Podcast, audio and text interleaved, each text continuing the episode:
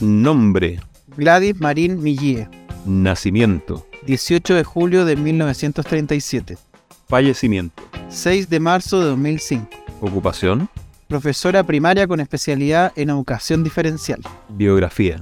Rebelde con causa o mujer porfiada. Primera línea o testaruda comunista. Cristiana arrepentida y amiga de los maricones. Lo cierto es que Gladys Marín fue una educadora y referente del Partido Comunista de Chile. Fue pionera en su discurso y acción sobre justicia social, el rol de la mujer en la sociedad y la defensa y promoción de los derechos humanos en democracia. Cursó sus primeros estudios en la Escuela Pública de Talagante y los secundarios en el Liceo número 5 de Niñas de Santiago. En el año 57 egresa a la Escuela Normal número 2 de Santiago como profesora primaria con especialidad en educación diferencial. ¿Cuándo se va a hacer participar en esta política? En la política de hoy, en la política y los consensos Bueno, la a la gente la mayoría. representan los partidos No, políticos, naturalmente. No solamente los partidos políticos, estás equivocado. Nosotros como partido queremos representar una parte de la población, pero a una parte. Pero ni siquiera todos los partidos representamos la totalidad de la población. Esa es la concepción equivocada. La política hecha por determinados partidos y pretender, ¿quién les ha dicho a ustedes que tienen la verdad? Que el bipartidismo va a asegurar la estabilidad democrática. Señora Marín, cansa- cansa perdóneme, perdóneme, La la voy a tener que interrumpir, vamos a ir al presidente.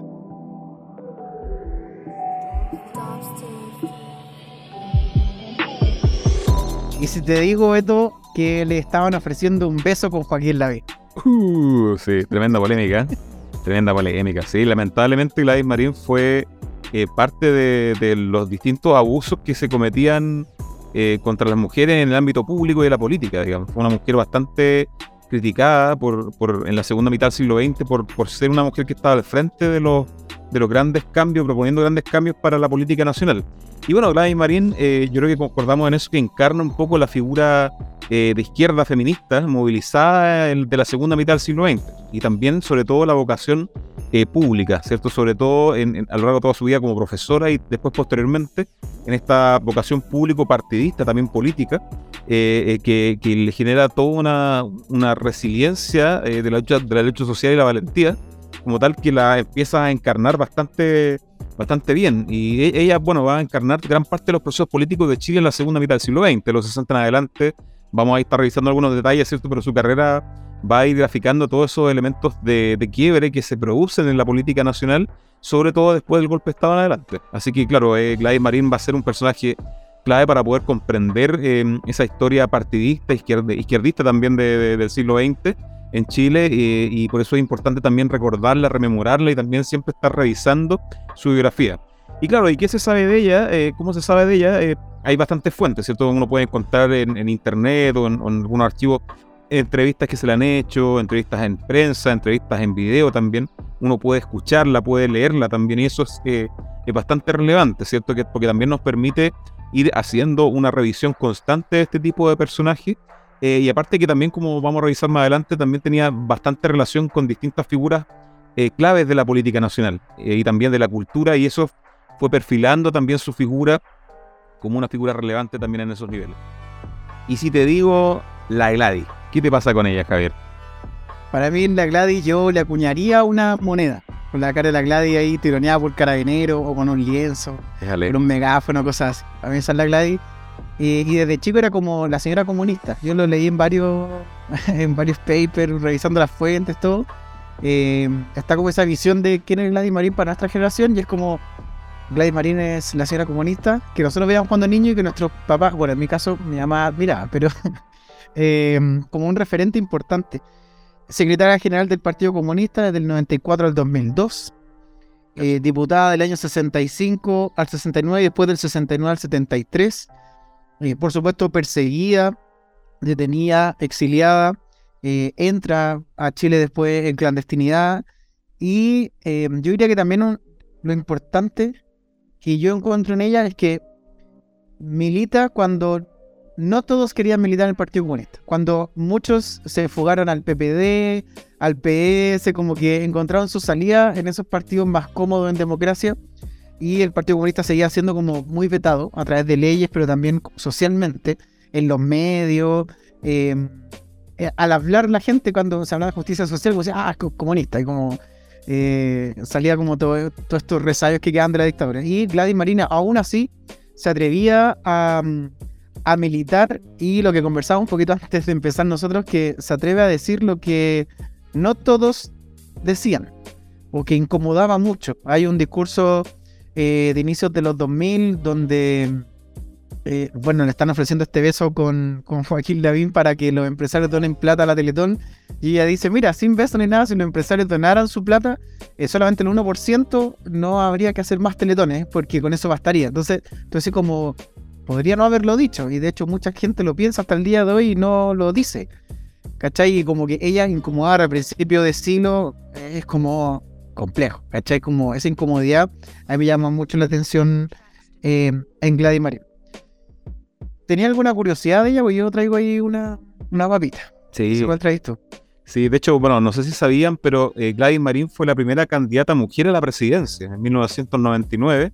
Eh, y claro, y ella participa de esta elección, de donde se producen bastantes debates importantes también, dentro de los cuales citamos el del, del principio, digamos, en donde también presenta bastante lucidez sobre las temáticas que van a marcar también la política del siglo XXI, ¿cierto? Cosas que de repente estamos conversando hoy día, eh, eh, en ese momento ella las podía abordar como el mismo proceso constituyente, por ejemplo, y ella obtiene el 3,19% de los votos, alrededor de 230.000 votos en, en el universo de, votantes, que fue bastante también, y un momento importante también en el partido en donde siempre se disputaba esta figura entre los comunistas renovados, los comunistas ortodoxos, también ella es, es capaz de tomar ese liderazgo femenino también del partido de manera bastante profunda y liderar un poco ese, ese proceso de la izquierda, como también lo hizo en otros momentos de la historia de Chile, ¿cierto? Recordar que ella, como tú decís, también milita desde bastante temprano en el, en el Partido Comunista de la los 60 en adelante, y eso la hace protagonista de bastantes procesos desde el partido también. De hecho, cuando llega el golpe de Estado también, ella, como, como tú mencionabas, pasa a la clandestinidad,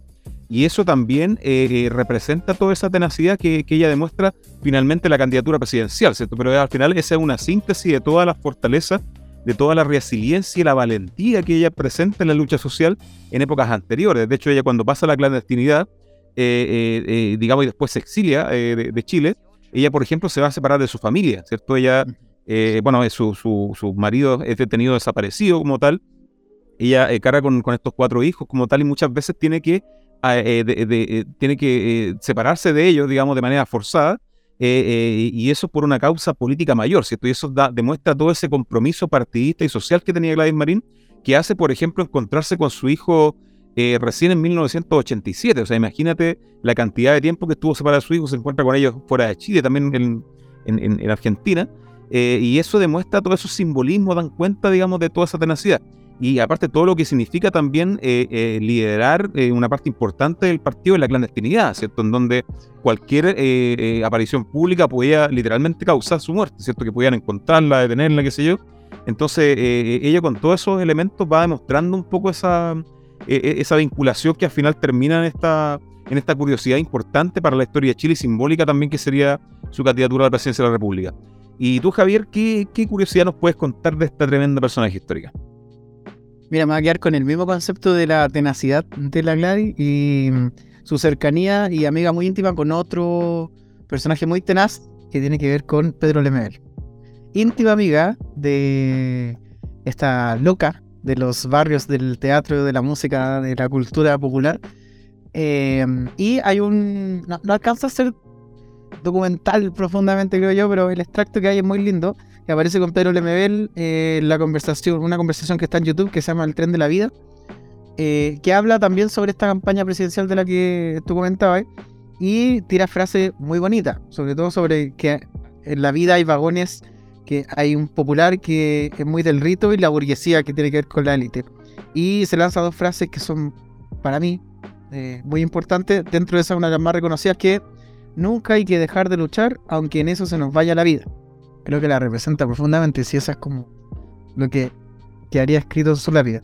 Y la segunda, que es un con un deber moral, dice, hay derecho a soñar, pero deber de construir. Yo creo que esa frase, la segunda frase, la refleja muy bien en esa conversación con Pedro Lemebel, íntimo amigo, como decía, porque siento yo que en todos sus escritos, sus discursos, uno la identifica como una persona muy soñadora, pero también muy abierta a construir desde siempre, y no era una diputada que se quedaba solamente en la Cámara de Diputados, sino que la veíamos en la calle, estaba con los lienzos, la tomaban, detenía por pasar, ¿cachai? Como que siempre estaba ella en acción, siempre estaba eh, construyendo a partir de ese sueño que, como decías tú, que significaba también eh, muchas veces arriesgar la vida. Y sobre todo quería hacer un punto también con el tema de, de esto de organizar el partido en la clandestinidad.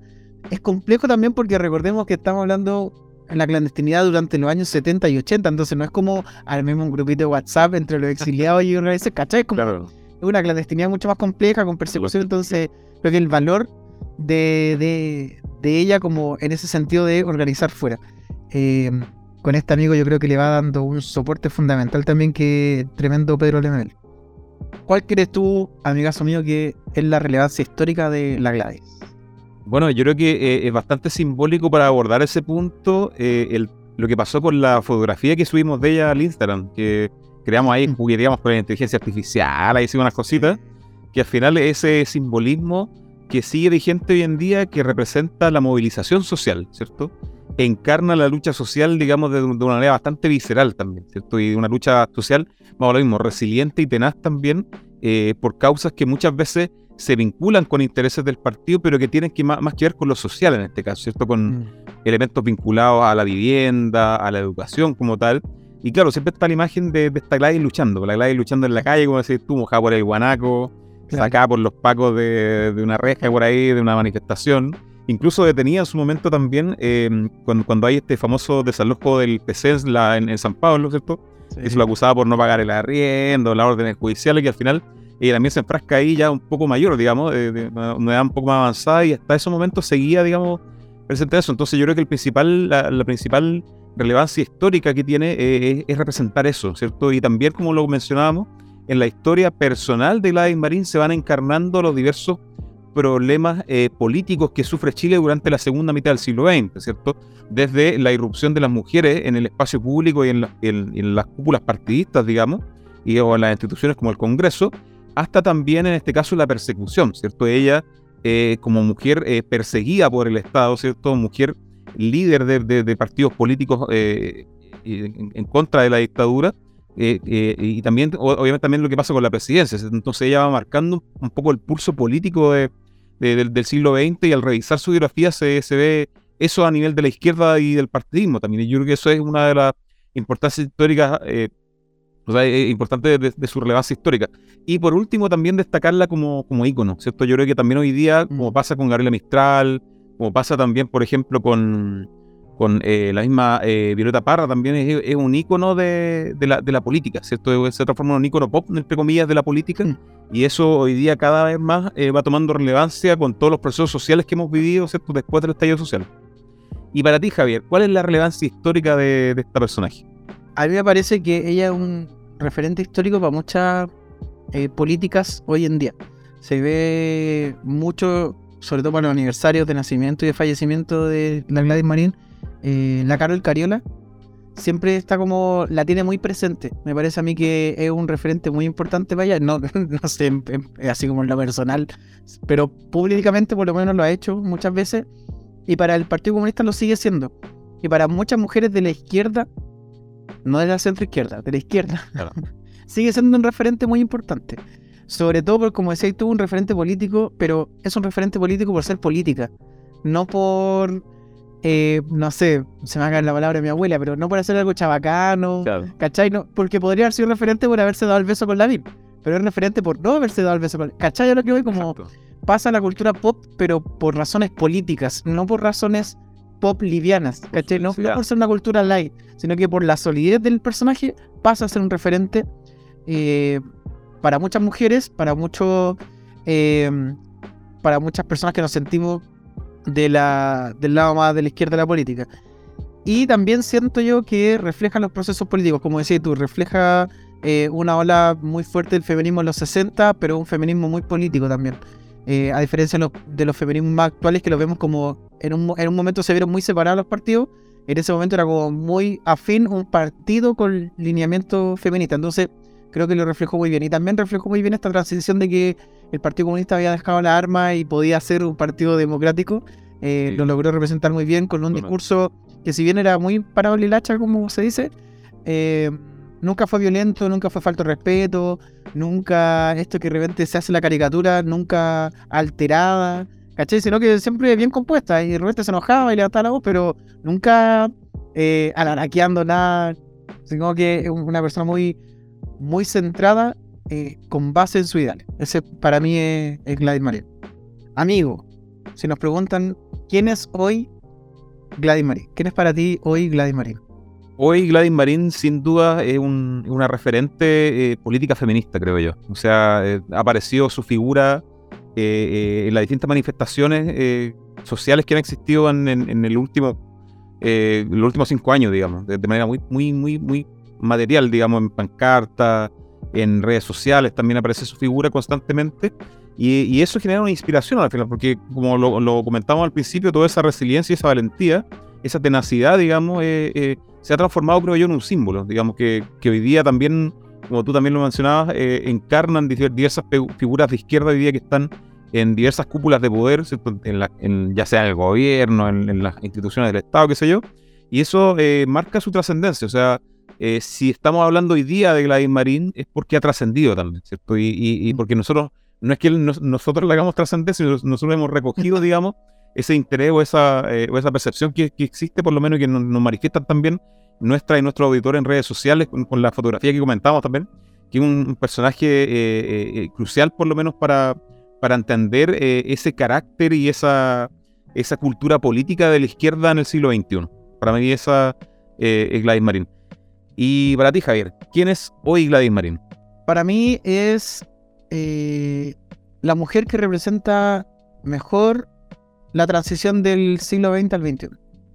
Creo que en su persona política se logra encarnar, porque también a través del discurso y la acción logré demostrar que los partidos no solamente tenían que estar en el Parlamento, como se había mostrado durante el siglo XX, como los partidos en el Parlamento, en la discusión parlamentaria, sino que los partidos en la calle, en la lucha, en discusiones que se habían perdido durante mucho tiempo, eh, volver a retomarlas, pero no desde el concepto de el partido político considera que esto es, así como el PC dice que esto es lo que hay que hablar, sino que la ciudadanía levanta ciertas demandas que el Partido Comunista debe eh, encauzar o encaminar hacia la discusión parlamentaria. Me parece que ella logró dar el clavo como adelantarse a los tiempos y mostrar esta transición de estamos saliendo de un siglo XX y entrando a un siglo XXI que es mucho más movilizado, mucho más fuerte.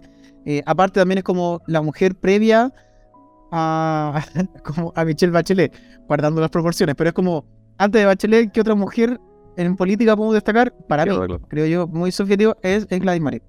Eh, por eso consideramos que tiene tanta eh, relevancia histórica, como veíamos, sigue siendo hasta el día de hoy un referente o una referente para muchas y muchos, muchas, eh, y va a permanecer siempre en la memoria popular. Por eso quisimos rescatarla en esta biografía con historia.